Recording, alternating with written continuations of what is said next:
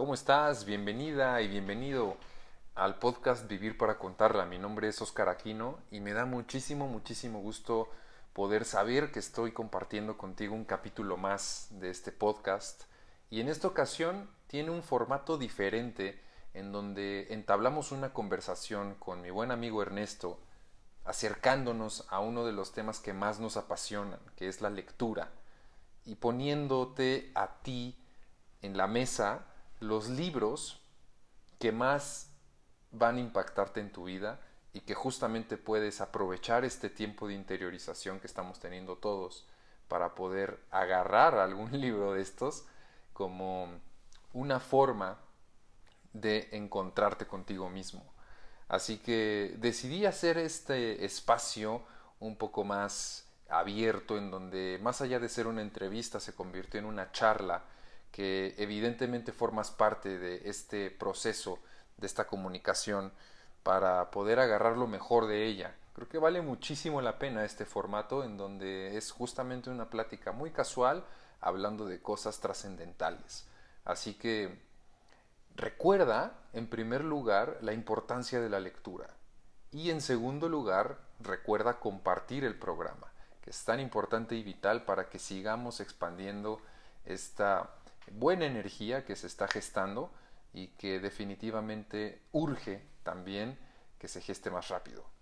Así que sin más te dejo con el capítulo, te dejo nuestras cuentas de Instagram, está la mía que es oscar.aquinocetina y por último la de mi buen amigo Ernesto que está como Jorge E. Cacho. Así lo puedes encontrar en Instagram, síguelo también, yo creo que vale muchísimo, muchísimo la pena todo el contenido que subimos. Te mando un abrazo gigantesco con muchísimo cariño.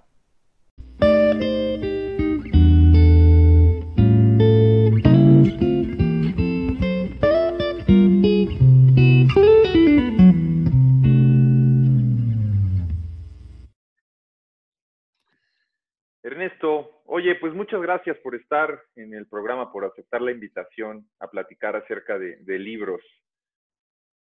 A ti, muchísimas gracias, Oscar, por la invitación. Aquí estaremos compartiendo información muy interesante para quien nos esté escuchando. Sí, que esa es la parte cool de todo esto, ¿no? Un poquito estábamos platicando desde ayer porque hemos tenido fallas técnicas y esperamos que esta ya sea la buena.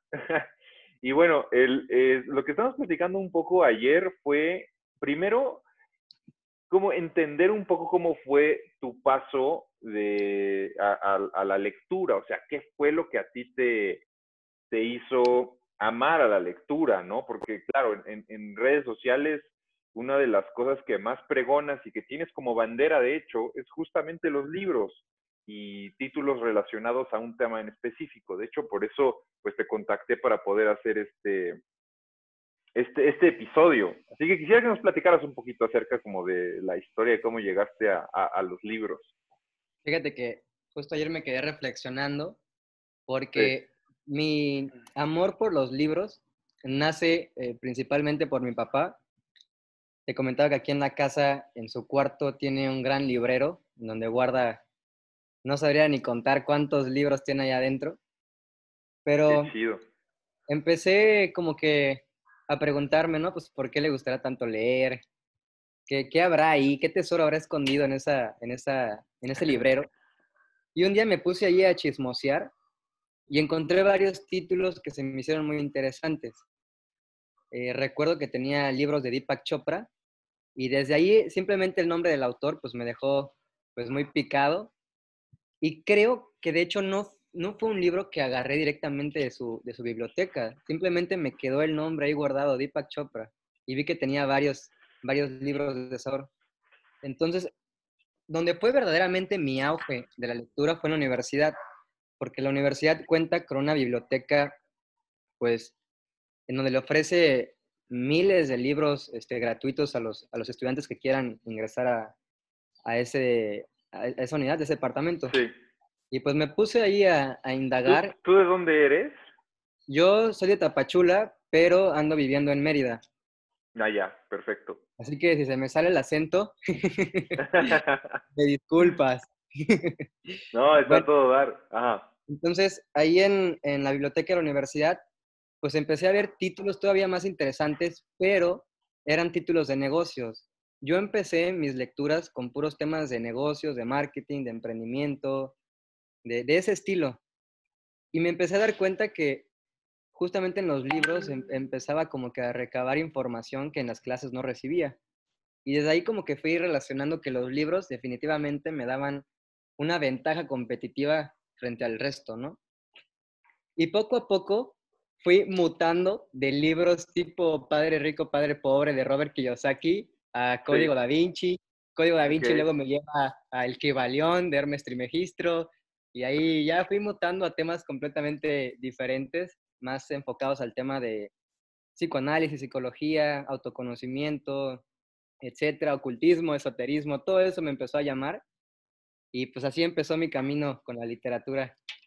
Qué locura, qué locura. Sí, pues claro, generalmente empieza con algo, pues primero, ¿no? De primer lugar, muy, digamos, suave, y ya nosotros le vamos subiendo el volumen a, a la lectura, hasta llegar a cosas que nos pueden volar la cabeza.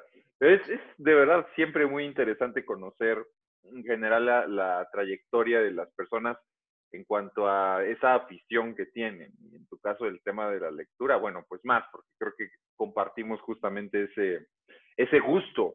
Que no, no por eso necesariamente quiere decir que sea como el, el, el mejor, pero para nosotros sí que lo es, o por lo menos de los mejores en nuestra vida.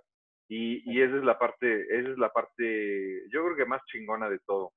Oye, y realmente, bueno, de lo que trata el, el podcast, este episodio en especial y en específico, es sobre las lecturas que puedes hacer estando en cuarentena, que las vas a recordar permanentemente en tu vida, hasta el último de, de, tus días. Entonces, eh, ayer estábamos platicando de los títulos, coincidimos en uno eh, platicas de, uno anteriormente, que es los cuatro acuerdos. Quisiera que, hicieras como esa especie de, resumen, que le pudieras otorgar a la gente que nos esté escuchando de qué va y sobre todo entendiendo que es una lectura temporal, ¿no? Así es. Yo te comentaba que siempre que, alguien me pregunta por Instagram o por, cualquier mensaje, que cuál sería el, primer libro que yo le recomendaría, siempre escojo los cuatro acuerdos independientemente de, de qué requiera, porque ese libro siempre tiene algo que aportarte y pues para mí fue una introducción a, la lectura, literatura espiritual. Y bueno, ¿de qué trata? Este libro está escrito por Miguel Ruiz, que si no mal recuerdo es un personaje, una persona que tiene eh, linaje tolteca. Y bueno, en este libro escribe esa información secreta que se pasaba de generación tras generación eh, simplemente de manera verbal. Y bueno, es información sagrada. Entonces ya te imaginarás la calidad de información que está allá adentro. Y menciona, eh, el libro trata sobre cuatro temas. Eh, no los quiero decir porque siento que va a ser el, spoiler más grande de la vida. Realmente encontrarte cuáles son los temas es lo más interesante del libro. Pero de temas generales, pues es un libro en el que te vas a dar te vas a espejear, literal, porque te vas a empezar a dar cuenta eh, de la calidad de los programas que te rigen día tras día y te vas a dar cuenta que a lo mejor eh, los programas que tenías ahorita no eran los mejores ni los más adecuados para seguir viviendo en esta realidad de manera más eh, feliz, fluyendo, como que, que todo se fuera, fuera, más tranquilo y pleno. Y sí, te vas a encontrar información que te va a ayudar a, vivir la vida más tranquila. Pero la parte más importante es esa, que te vas a dar cuenta que tienes, tenemos pensamientos que no nos favorecen y en este libro vas a encontrar herramientas para cambiar esa situación. Sí, la verdad es que hay muchas personas que comparten justo ese sentimiento en cuanto al libro de, los cuatro acuerdos. Yo hasta la fecha, por X o por Y circunstancia, no lo he leído. Sé que es un básico, sé que es un clásico, pero no, no he tenido la, eh, pues como digamos, convicción de, de, leerlo, ¿no? Está en mis pendientes, en algún momento seguramente lo voy a, lo voy a leer. Y el, otro libro que también eh, ese compartimos, de hecho, es el de Eckhart Tolle, este alemán que escribe El poder de la hora. No estoy seguro si es su primer libro, pero lo que sí sé es que sí es su bestseller, es el, libro que lo tiene como estandarte. Y vaya, ese, es un, ese, ese libro es algo especial. ¿A ti qué te dejó? Pues fíjate que ese libro te comentaba que no tenía mucho, que lo acababa de leer. Y sí, eh, la parte más interesante de ese libro, o la parte más curiosa, es que eh, hay un signo que está dentro de ese libro después de cada eh, párrafo interesante, que es, un, es un pequeño simbolito que te explican que cuando te lo encuentres en el libro, significa que tienes que cerrar el libro, pararte y ponerte a reflexionar.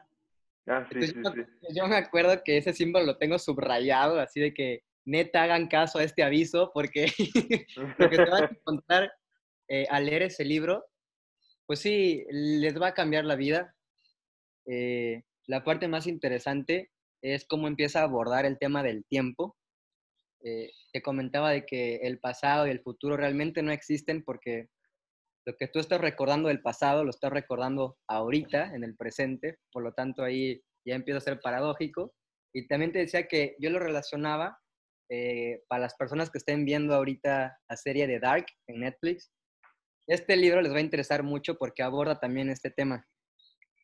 Algo también que me dejó este libro fue el proceso que tuvo eh, Eckhart Tolle al, contar su, el contenido de este libro, y es que dice que él podía pasar horas meditando y olvidarse de todos sus problemas.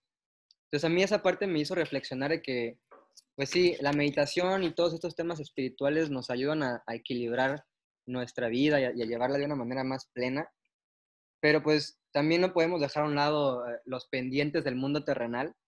Claro. Porque él decía que dejaba de ver amigos, ya no tenía eh, relaciones personales, pero su trabajo dejó, pasó como a ni siquiera segundo plano, como al quinto plano. Y esto, está muy interesante el proceso del autor. Sí, es, es algo bastante, bastante curioso, porque eh, recuerdo que en las primeras páginas hablaba un poco acerca de cómo se dio cuenta del el poder de Laura, justamente, ¿no? Y fue a través de una gran eh, depresión, ansiedad que tenía, que llegó un momento en el que se dio cuenta de que estaba observando que tenía eh, depresión y que tenía ansiedad. Se dio cuenta de que había un observador. Ese fue como el inicio de todo este, este despertar. Y que además también la parte mejor, por decirlo de alguna manera, es que evita la dogmatización. O sea, simple y sencillamente te entrega su sistema, su sistema del poder de la hora, pero no existe dentro de ese sistema algún dogma eh, preconcebido socialmente. O sea, simple y sencillamente te enseña lo que él encontró y, vaya, te lo pone en el libro. Y creo que esa parte también es bastante valiosa, el hecho de evitar el, dogma en, una cuestión que no tiene que ver con, con, con, con religión o con, el, eh, con un tanto como fe, sin, sin, o sea, es simple y sencillamente un sistema que funcionó, te lo otorga y ya tú decides al momento de leer si realmente lo ocupas. Yo, yo recuerdo que cuando lo leí, eh, me funcionó más o menos igual, igual que a ti y justamente ese signo que tiene dentro de la lectura para que reflexiones, eh, pues yo, ¿no? Que soy eh, muy, pues sí, un, sí soy muy teto a la hora de leer. si eh, hago lo que, lo, que los autores dicen, ¿no? Entonces, en este caso, pues igual, de verdad, lo más chistoso es que a veces ni siquiera era necesario ver el símbolo para que me quedara pasmado del pensamiento que había leído. O sea, simple y sencillamente el símbolo representaba incluso como ¿cómo decirlo? O sea, ya, ya, estaba de más, ya estaba de más el símbolo en ocasiones. Ya había veces en las que decía... ¿Cómo? Es adorno porque casi casi no hace falta ponerlo porque sabes que, que, lo que estás leyendo amerita una reflexión profunda. Sí, sí, exacto, exacto. Entonces, es un libro brillante y que definitivamente la persona que, lo lea sí se quedaría con algo de ese libro, con la esencia para toda la vida. Por lo menos creo que, la idea es esa y, de compartirles lecturas que se queden permanentes. Y yo creo que sí, este libro sí tenía que estar sí o sí en, dentro de la lista, ¿no? Otro libro que, que, no, que no platicamos, y antes de pasar a los tuyos, sí quisiera ponerlo en la lista porque creo que también vale la pena, es Conversaciones con Dios. No sé si, no sé si ese libro lo has leído. No lo he leído, le tengo muchas ganas y lo tengo pendiente en mi lista, porque no me lo he topado todavía en las librerías, no me ha llegado el momento para leerlo, pero sí he escuchado muy buenas recomendaciones y sobre todo también vi que hay una película. Entonces, mientras ah, que aún no tengo el libro, me voy a aventar a ver la película y creo que justo que lo menciones ahorita es la señal indicada para que a ver si esta semana me la, me la aviento. Sí, fíjate que ese es un, un gran libro de Neil Donald Walsh.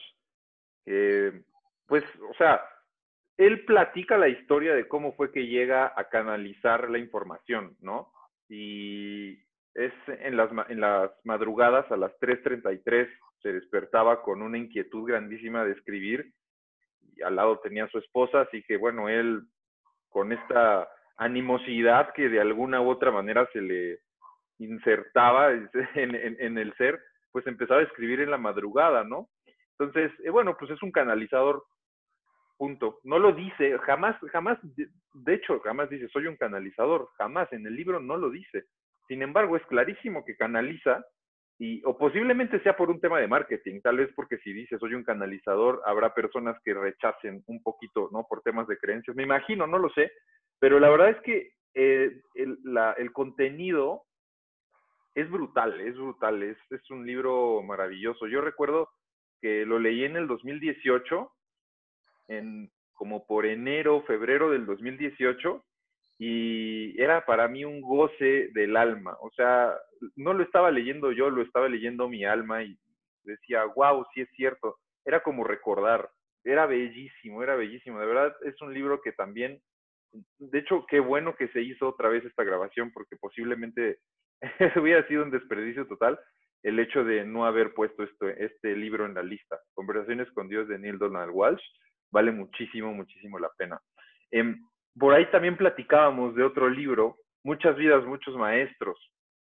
Y, eres, eres también un, embajador de ese libro. Ese libro, así es. Mira, antes de profundizar en este libro, también me gustaría agregar uno, ahorita que tocaste el tema de conversaciones con Dios, que no mencionamos el día de ayer y que creo que es muy relevante y también similar al de conversaciones con Dios, que es el de la cabaña. No sé si ya te lo has topado por ahí. Sí, fíjate que no lo he leído, pero vi la película, vi la película. Sí. Es un libro perfectamente que habla, sí. recomendaría mucho, principalmente porque te abre completamente una perspectiva nueva hacia cómo entender o conocer a Dios, ¿no? Sobre todo porque el personaje de Dios lo representan como mujer. Y ahí ya empieza a ah. ver esos pequeños detalles, ¿no? Eh, luego la hacen eh, afroamericana, entonces otro detallito más, pues te empieza a abrir la mente de una forma muy peculiar y creo que es un libro también que recomendaría eh, a la par del de Conversaciones con Dios. Sí, tienes toda la razón. La película está linda, es la verdad, ¿eh? Se me hizo una película bonita. Ahora es que al final me llamó mucho la atención, no sé, ¿eh? pero bueno, en la película al final salen un poco como signos cristianos, o sea, religiosos, que yo como que dije, todo iba bien, hasta que llegó el tema de la religión. No, no es que esté en contra de la religión, pero es que todos estos temas generalmente no tienen un eh, dogma religioso. Entonces, por eso, por eso me, me, llamó la atención. Y, pero si, no sé, le quitamos como esa parte religiosa de al final, toda la película es brutal. De hecho, sí recuerdo que, que vaya, para ser sincero, en, en la película como a los tres cuartos de la película, sí estuve a punto de, llorar. O sea, sí me conmovió muchísimo, está muy buena la película. no he leído el libro, pero bueno. Muy buena historia. Sí, sí, y ahora sí, vamos, el, de muchos días, muchos maestros. Y como decías, yo soy embajador directo. Embajador. Del libro, de muchos días, muchos maestros. porque, eh, si no mal recuerdo, fue mi segundo o, tercer libro al cual le hice un video en Instagram y es ahí donde empecé a compartir contenido. Em, este libro definitivamente es un punto de inflexión eh, al momento de leerlo. ¿Por qué? Porque este tema es sobre las regresiones de vidas pasadas, pero el autor es un doctor eh, psiquiatra eh, graduado de las mejores universidades de Estados Unidos, con las mejores calificaciones, con honores. Después se convierte en jefe del departamento de psiquiatría en un hospital muy reconocido en Miami. Y bueno, él empieza a atender a una chava que se llama Catherine. obviamente el nombre no es el, correcto, es el, el nombre que le da en la historia. Pero bueno, esta paciente le empieza a dar terapia clínica tradicional a la que él estuvo acostumbrado toda su vida a dar.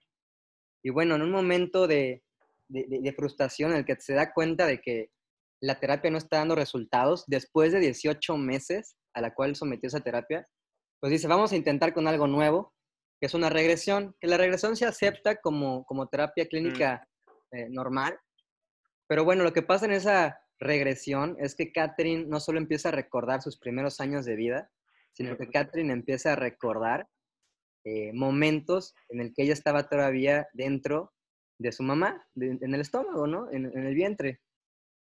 Y bueno, se va todavía más allá y empieza a recordar el tema de las vidas pasadas.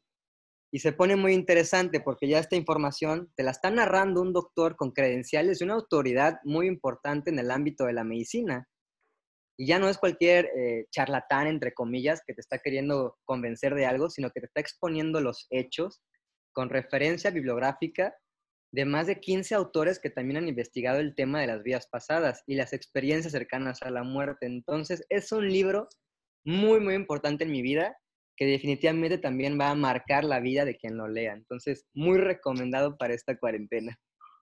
Sí, claro, es, es, es un librazo y recuerdo que que platicamos también acerca de que muy posiblemente una de las preguntas clave para saber si aquella persona con la que estás hablando podrías tocar temas más profundos es, es justamente eso, o sea, preguntarle si cree en vidas pasadas.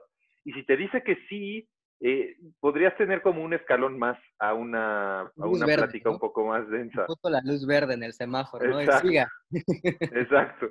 Y ya si te dice que no, bueno, pues entonces igual quedan en pláticas menos, menos eh, profundas, no sé. O sea, tampoco, porque tampoco quiere decir que, que no sea buena la plática, ¿no? Pero creo que es una muy buena referencia para, para poder identificar hasta dónde puedes llegar en estos temas con esa pregunta. Esa pregunta es esencial. Evidentemente aquí los dos, pues creemos en vidas pasadas, ¿no? No, pero no es que además, y de hecho lo platicábamos ayer, o sea, es que además ya, o sea, no es creer como tal, es científicamente está comprobado, es un hecho, es sólido, o sea, es sólido, es, hay vidas pasadas, hay personas, de hecho, aquí en Puebla yo conozco a personas que hacen regresiones para conocer vidas pasadas, son científicos. Pasa un poquito lo mismo que también es algo que se me hace alucinante para tocar el tema rápido, que también es científico, con las constelaciones familiares. No sé si has, eh, es, bueno, pues también tiene un sustento científico, eso es algo sólido. Entonces, Em, es casi lo mismo y me parece, me parece fenomenal que estos temas se, se aborden, sí. que se platiquen y que se tomen en cuenta dentro de la ciencia, ¿no? También este, lo que quería agregar es que este libro, ¿a quién se lo recomendaría yo? A alguien que a lo mejor todavía está un poquito escéptico con ese tema, porque ahí se va a encontrar eh, pues con una persona con autoridad, ámbito de la medicina, en donde también expone a varios compañeros de trabajo que, también investigan esos temas. Y también me acuerdo de un autor que se llama Ian Stevenson, ahora se llama, sé el nombre bien, que era, fue, fue un doctor que investigó y se hizo eh, relevante eh, en el mundo porque publicó un libro que se llama Los 200 casos de niños que recuerdan sus vidas pasadas.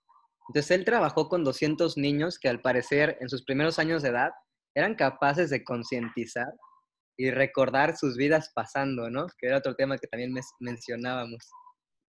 Sí, bueno, el tema de vidas pasando. Sí, sí, que también es una locura.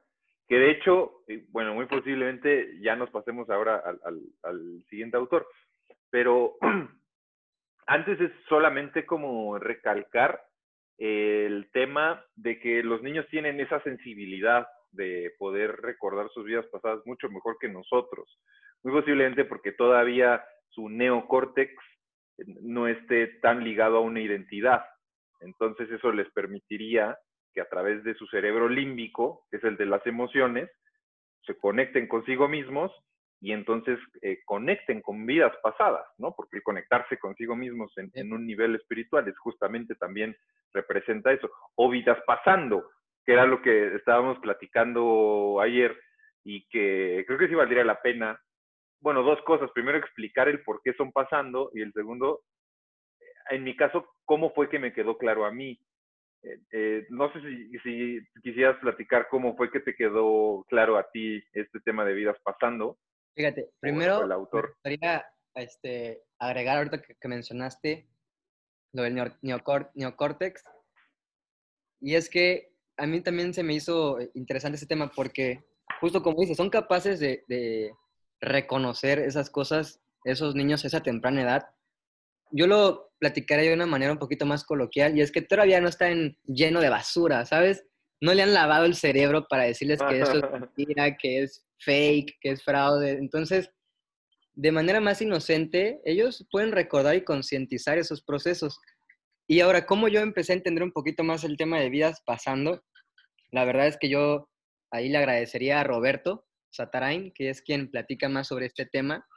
Pero algo que me ayudó mucho, y espero que no porque sea una serie de Netflix este, no, pase a segundo plano, pero la serie de, de OA, eh, The Original Angel, toca mucho este tema de que cierras los ojos, pero los abres en otra vida, que realmente es otra dimensión, porque también el tema de las dimensiones con la teoría de cuerdas está comprobado, entonces... Sí, exacto.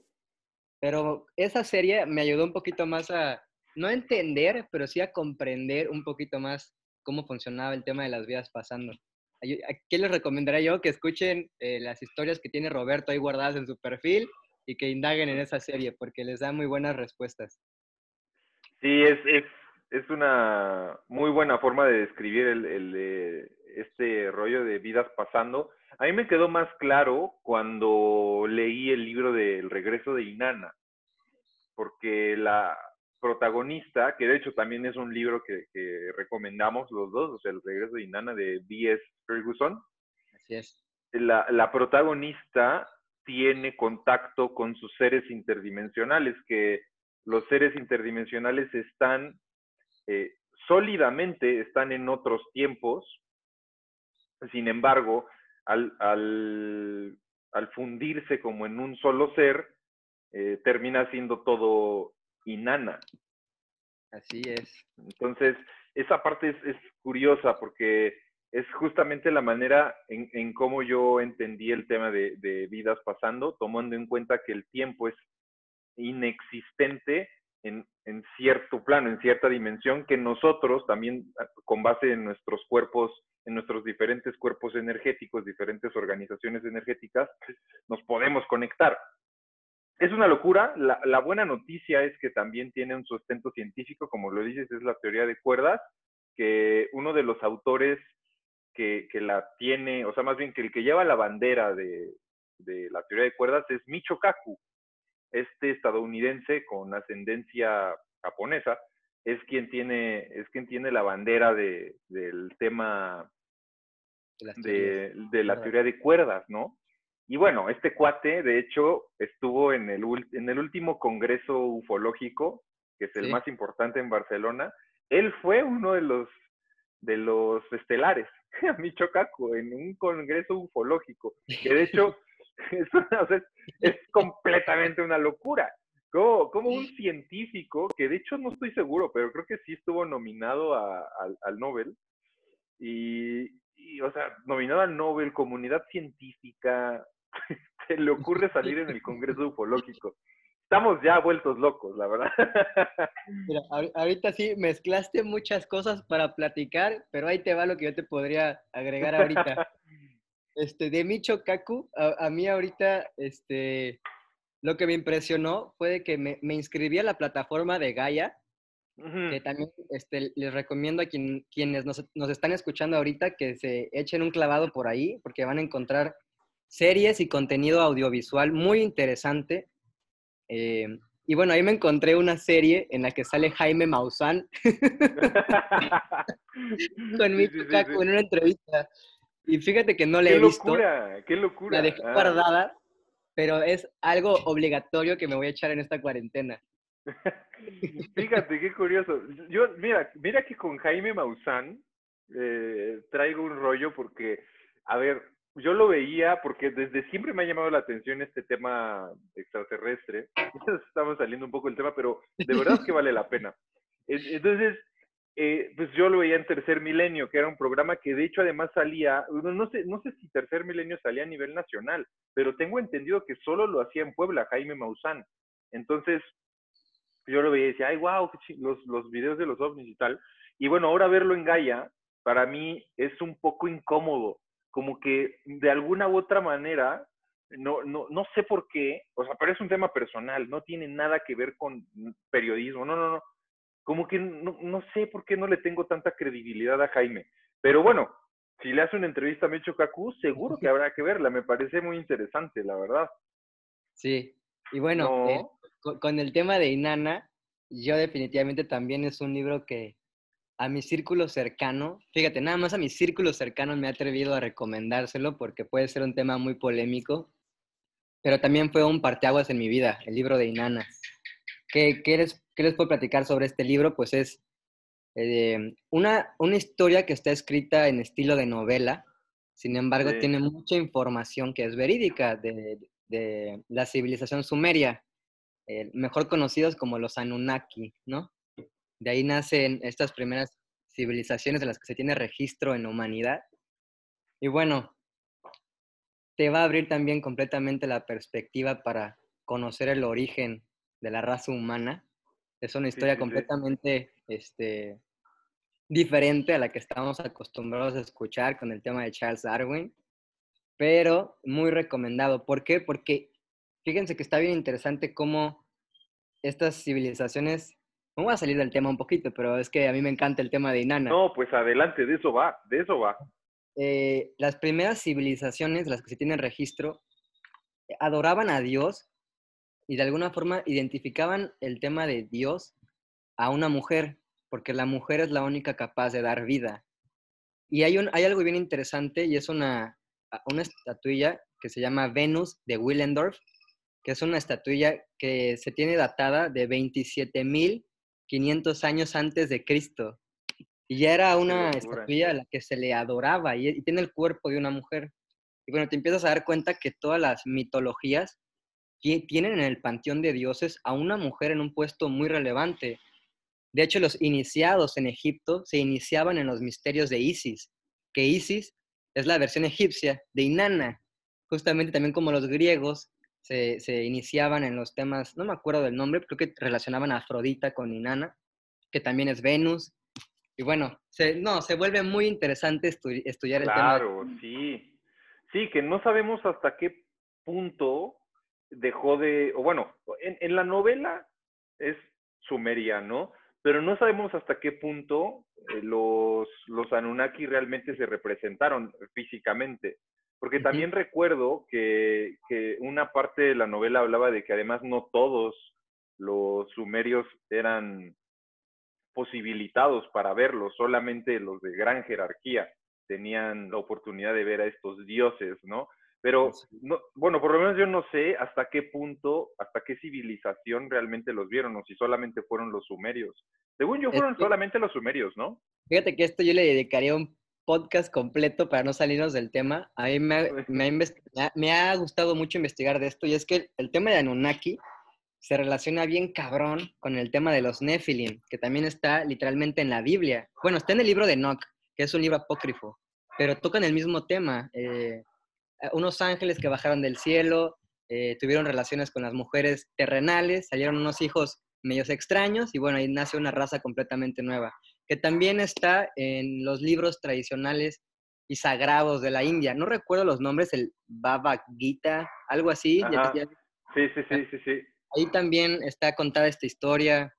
Entonces, de alguna forma en, la historia de las religiones y de la existencia de estos personajes Anunnaki, pues está contada en muchas mitologías con diferentes nombres, pero están presentes. Sí, la verdad es que ese tema es un temazo, a mí también me raya, me, vuela la cabeza. Sí, de verdad deberíamos de dedicarle un podcast aparte a, este, a este show. ¿no? Y que, y que además se desprende, bueno, de este libro del regreso de, de Inanna, que ya para, para irnos un poquito en, en, la línea de qué libros, también hay otro que platicábamos ayer, que era el de Greg Braden, este libro de la matriz, de la matriz divina.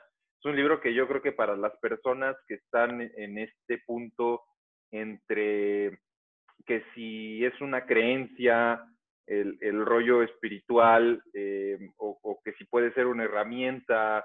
Este libro yo creo que descifra muy bien el discurso, o sea, descifra muy bien un, un, un, discurso científico para poner las cosas un poco más, más sólidas, que por lo menos a mí me ayudó, que soy una persona que generalmente trata de, de volverlo todo como un esquema eh, este libro se me hace fabuloso para poder iniciar eh, espiritualmente con, con, con, bases, ¿no? No necesariamente sólidas, porque al final del día es espiritualidad y sí o sí siempre tenemos que trascender la materia cuando se habla del espíritu, pero eh, sí con bases bastante muy bien sustentadas, ¿no?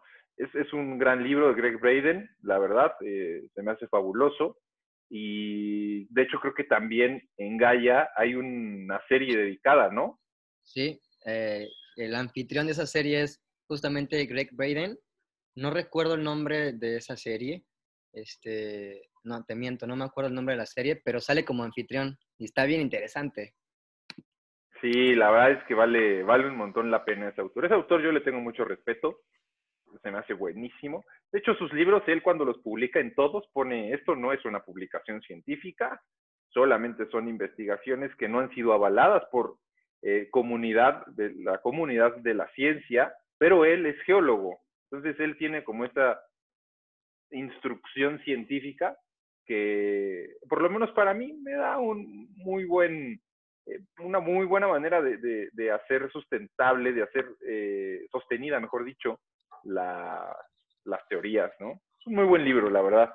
También por ahí platicábamos de... Encontré el nombre de la serie, se llama Missing Links, eh, Eslabones Perdidos.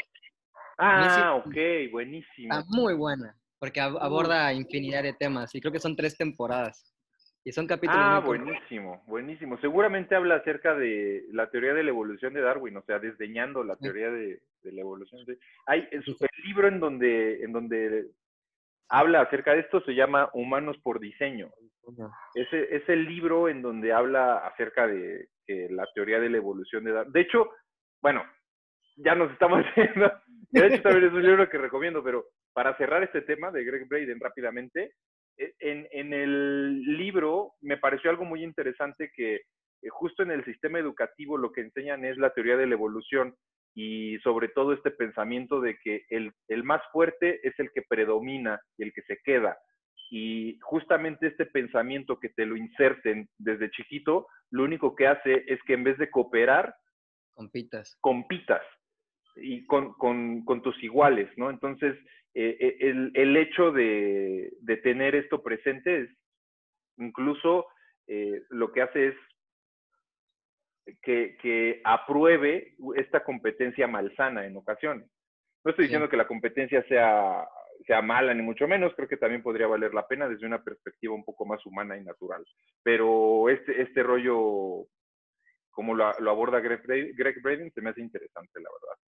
Sí, y fíjate, eh, no lo hemos comentado, pero ayer se me hizo algo que, que, valió mucho la pena, y es que el tema de la literatura se, se hace relevante porque pues, en los libros es en los pocos o pequeños lugares en donde puedes encontrar información que no está disponible ni siquiera en Internet. Literalmente hay libros que son tesoros. Y esos de Greg Braden, los buscas en Gandhi, en Amazon, y no están, están agotados. Entonces, si los tienes, eres un afortunado. Y si no los tienes, pues ya está habilitada la opción de que en Gaia puedas ver contenido Exacto. de, autores. Pero sí, yo no he tenido la oportunidad de poder adquirirlos en, ninguna librería. Nunca están disponibles. Ahorita los, los busqué y están agotados todavía. sí, qué lástima.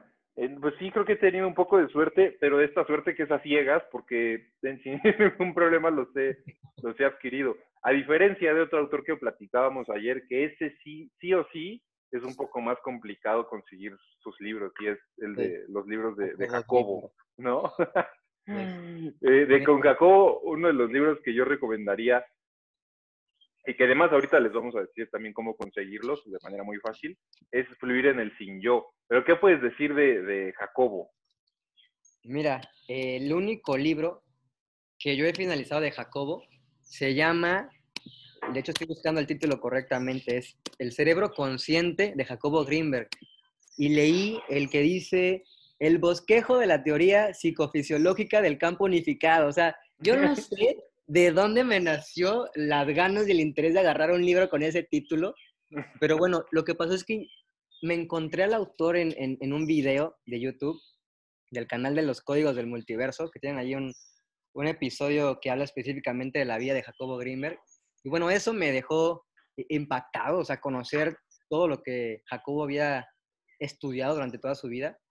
Y me puse a buscar en la biblioteca de mi escuela y encontré ese libro y dije, vale madre, no le entiendo el título, pero me voy a adentrar, a ver qué chingados pasa, Y luego, ¿por, qué? Porque también los busqué en Gandhi y en Amazon y no estaban.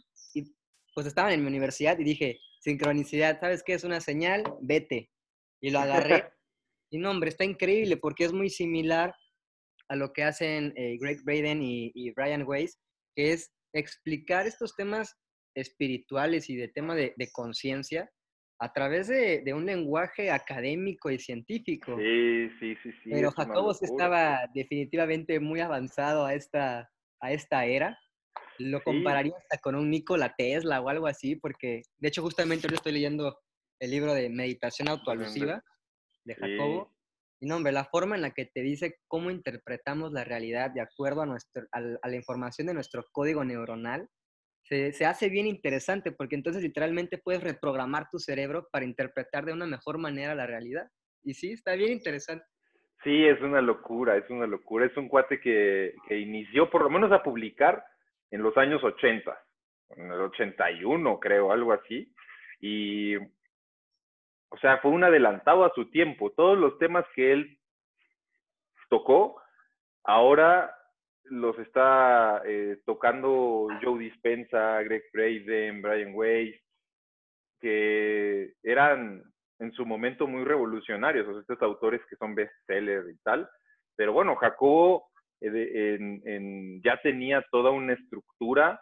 De hecho, él funda una, una, dentro de la UNAM, dentro de la Universidad Nacional eh, Autónoma de, México, la, el Instituto Nacional para el Estudio de la Conciencia. Sí.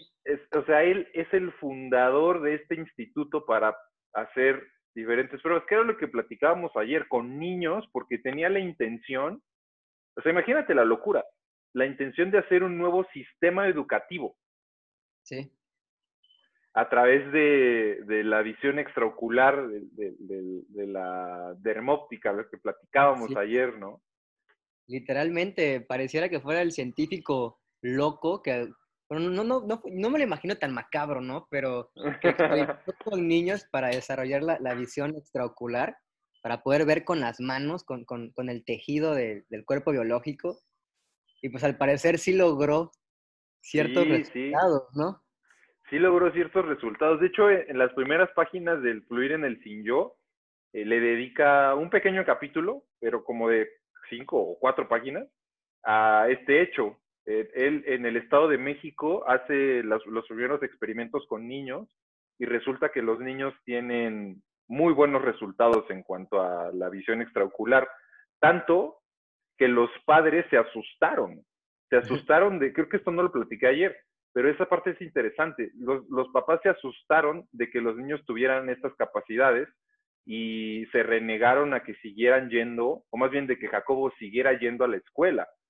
Entonces, eh, después va a Cuernavaca y en el Inter se da cuenta de que a los papás les debe también de instruir y de advertirles qué era lo que iba a hacer con sus hijos. Entonces en Cuernavaca también hace lo mismo con una mejor versión, ya digamos mejorada, en cuanto a platicarles a los papás, y de esta manera hace que también niños en Cuernavaca tengan esa misma visión.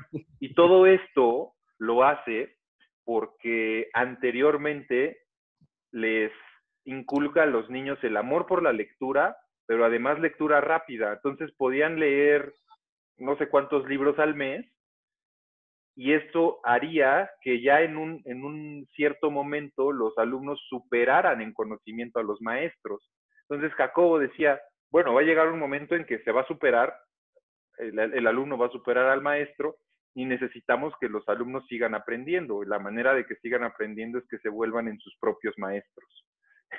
Entonces, o sea, es una locura. Este cuate estaba en otro planeta. De hecho, ni siquiera Joe Dispensa ni, ni Greg Braden tienen este, e, este em, inquietud en hacer un nuevo sistema educativo. Aunque bueno, alternativamente, claro que lo hay. Pero bueno, él se quería meter directamente al, o sea, al tema político al tema de, que en, la CEP, en el caso mexicano, para quien nos escucha aquí en México, y para quien nos escucha en otro lugar, la CEP es la Secretaría de Educación Pública, es el, el órgano que rige la educación en México. Y bueno, él se quería meter literal a la CEP a cambiar el sistema educativo. O sea, qué locura. Fíjate que ahorita yo lo empezaría a relacionar eh, con Charles de X-Men, o sea, el maestro que está empezando a crear mutantes, ¿no? Pero Sí, definitivamente Jacobo Greenberg es todo un personaje y al, cual nunca terminas de conocer porque siempre empiezas a, encontrar información pues bien loca y sobre todo el tema de su desaparición, ¿no? sí, que también es, es una locura ese, ese rollo. Yo creo que le debemos de dedicar otro podcast a este cuate platicando un poco como de su vida y de las teorías que existen alrededor de su, de su desaparición, pero también de su vida en cuanto a lo que, lo que dejó, ¿no? O sea, qué fue lo que dejó, cuál es la teoría sintérgica y todo esto. Creo que valdría mucho la pena para la gente, es un muy buen aporte, un muy buen aporte de valor, la verdad. ¿no?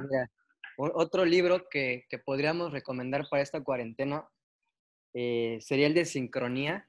El, el, nombre correcto con el que lo van a encontrar se llama Sincrodestino, de Deepak Chopra. Es un ah, libro sí, sí, sí, que a mí también me, me, gustó mucho y me ayudó a, a, interpretar este, esta realidad de una forma más, más bonita. Me, me, enseñó a fluir, porque sí te enseña que también desde el método científico, porque Deepak Chopra es otro, otro personaje que, que nace de la medicina y bueno, lo, lo va eh, complementando con la, eh, la, medicina ayurvédica, que es de, la medicina de, de la India, de donde él nace y bueno, él sí te va dando estos mensajes espirituales de que eh, las sincronicidades de tu vida son esos pequeños, esas pequeñas alertas eh, para guiarte en el camino que estabas buscando, ¿no? Pero muchas veces por estar aturdidos por el trabajo o en cosas a lo mejor no tan importantes, ni siquiera notamos esos pequeños milagros, coincidencias, esos, destellos de suerte, que realmente son, son guía para conseguir lo que estabas buscando. Pero es un libro muy interesante. Sí, es un, es un gran libro, dividido en dos partes, la parte teórica y la parte práctica con meditaciones. Así es. Sí, la verdad vale un montón la pena. No, te comentaba ayer que no sabía si, mencionar estos temas de estos libros, porque puede llegar a ser eh, delicado, pero justamente la cuarentena nos está llevando a un momento de reflexión sobre el tema de la muerte, ¿no? Con todo lo que está pasando. Y bueno, unos libros que para mí se me han hecho muy interesante y me han ayudado a comprender un poquito más el tema de la muerte, también es uno de Deepak Chopra que se llama Jamás moriremos.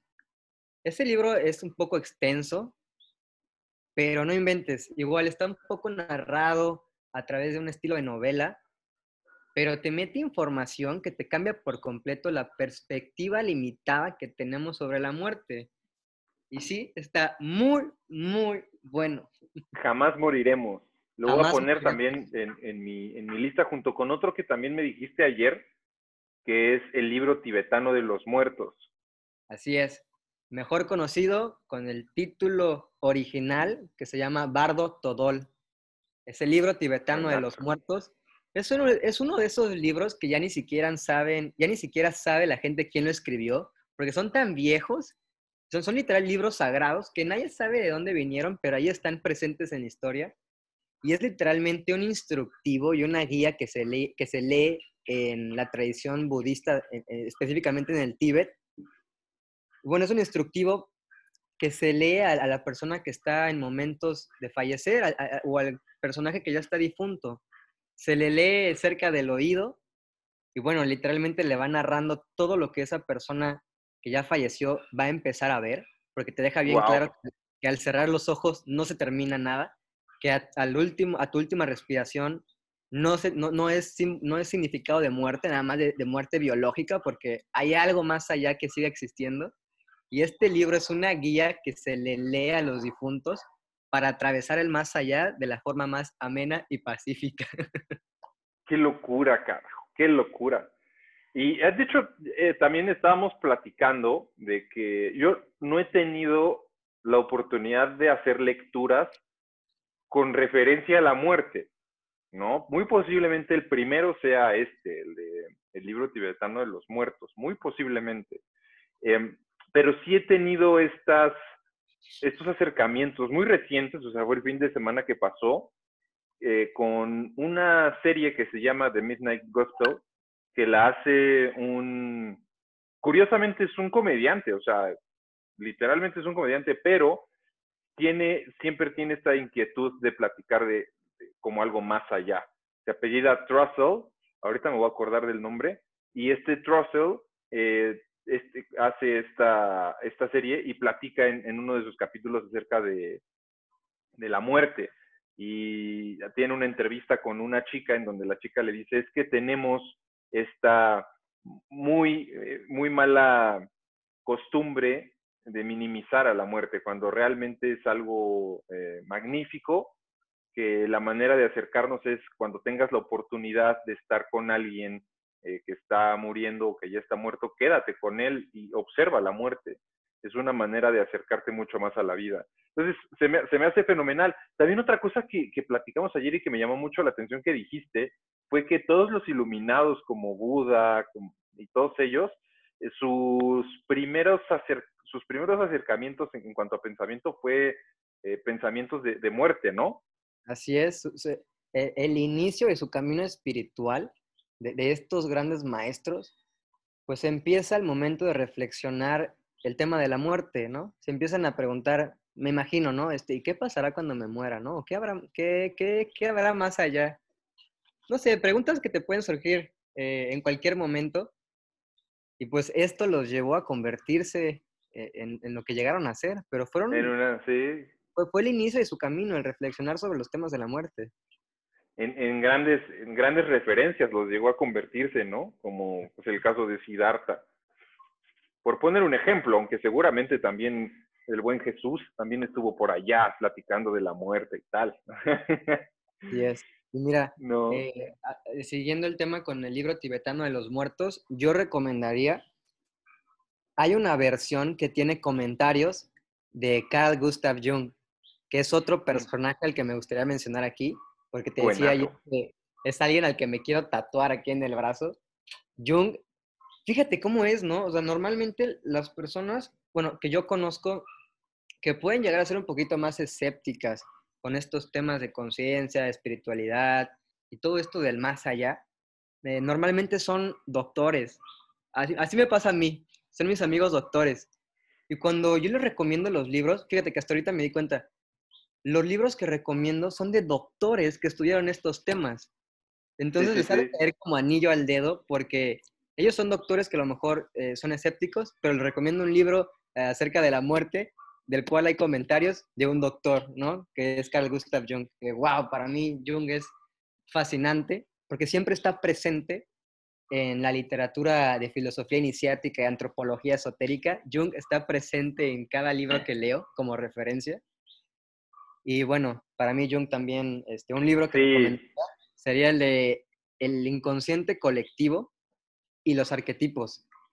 Este libro es muy importante porque eh, es a lo mejor muy técnico, pero narra de manera muy general todas las teorías acerca de la psique y de la conciencia que, que, Jung eh, proponía. Y puta, está increíble ese libro. Sí, la verdad es que Jung es parte de, igual de, de mi superhéroe. Es, un vato que, que, le tengo una admiración tremenda porque sí, sí fungió como este especie de, de, de referencia inmediata en, en, mi vida desde, desde muy chavito. Hace como tres o cuatro meses más o menos, como tres meses, leí su autobiografía y bueno, todo en su vida terminó siendo muy místico, terminó siendo, o sea, porque al principio realmente que sí, o sea, era, estudió medicina, se especializó en psiquiatría, eh, fue amigo por un rato, de, y digo por un rato porque literal después se enemistaron, de, de Freud, sí, se enemistaron gracias a una publicación de Jung. Lo que pasa es que Freud era muy egocéntrico, entonces, sí. eh, eh, tuvieron ahí una discusión en cuanto a temas técnicos por una publicación que hizo Jung. Listo, se, se de ser amigos. De hecho, Jung dice que lamenta mucho que tuvieran esta discusión, pero sin, embargo, él, él, de alguna u otra manera sabía internamente que tenía, y, lo pongo entrecomillado, la razón, ¿no? Entonces, el, el, este, este cuate sí fungió como una especie de, sí, como de de sendero en, en, en mi vida, el, el buen Jung.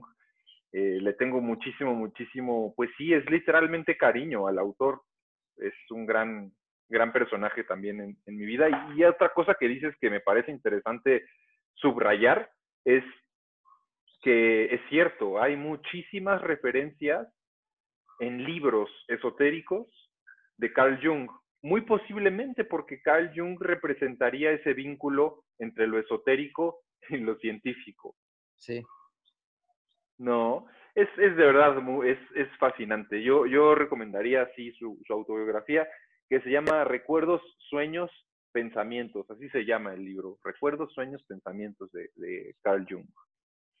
Recuerdo que también eh, algo enigmático de Jung e icónico fue que él eh, estudió a profundidad el tema de las sincronicidades, que, que, se relaciona con el libro de Sincrodestino de Deepak Chopra. Él le dedicó también mucho tiempo a, la, a, su investigación sobre las sincronicidades y lo abordó desde el tema con el método científico.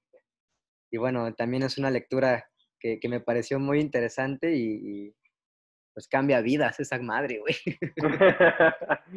sí, es un autor bastante, bastante bueno. Yo creo que para, para cerrar así el libro que, que diría eh, también vale la pena leer en, en cuarentena.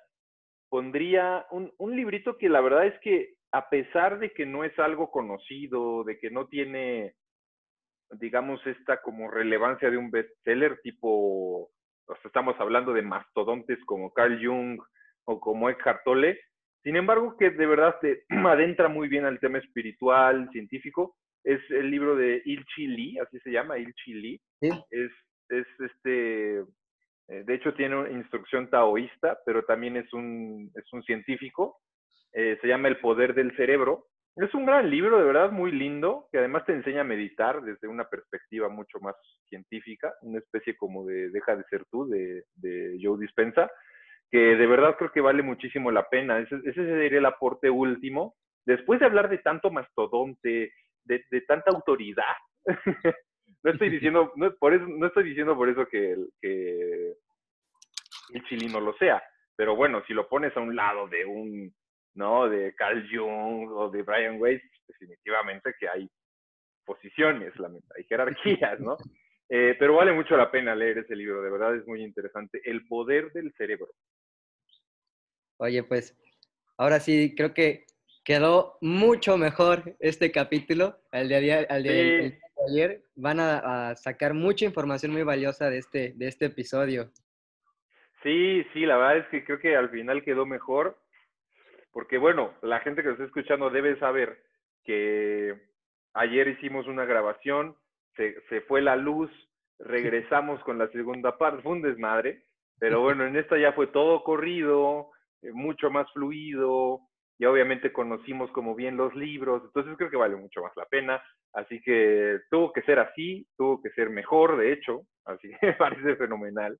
Y bueno, para las personas que nos estén escuchando, pues les, les, les agradezco el, el, tiempo que nos brindan en este podcast, te agradezco a ti también, mi querido amigo Ernesto, por tu tiempo, por también compartirnos de, del conocimiento que justamente creo que ese es el fin último, ¿no? El conocimiento no te lo quedas, el conocimiento lo compartes, ¿no? Así es. Pues ahorita agradezco mucho la invitación. Yo estaré dispuesto para cualquier otro episodio que quieras grabar. Creo que hay mucho que podemos seguir platicando y pues yo quedo pendiente para cualquier otra invitación. Eso es todo. No, pues muchas gracias a ti, muchas gracias a la gente que nos está escuchando. Yo les mando un abrazo gigantesco, que sigan teniendo un excelente día y nos estamos viendo en la próxima.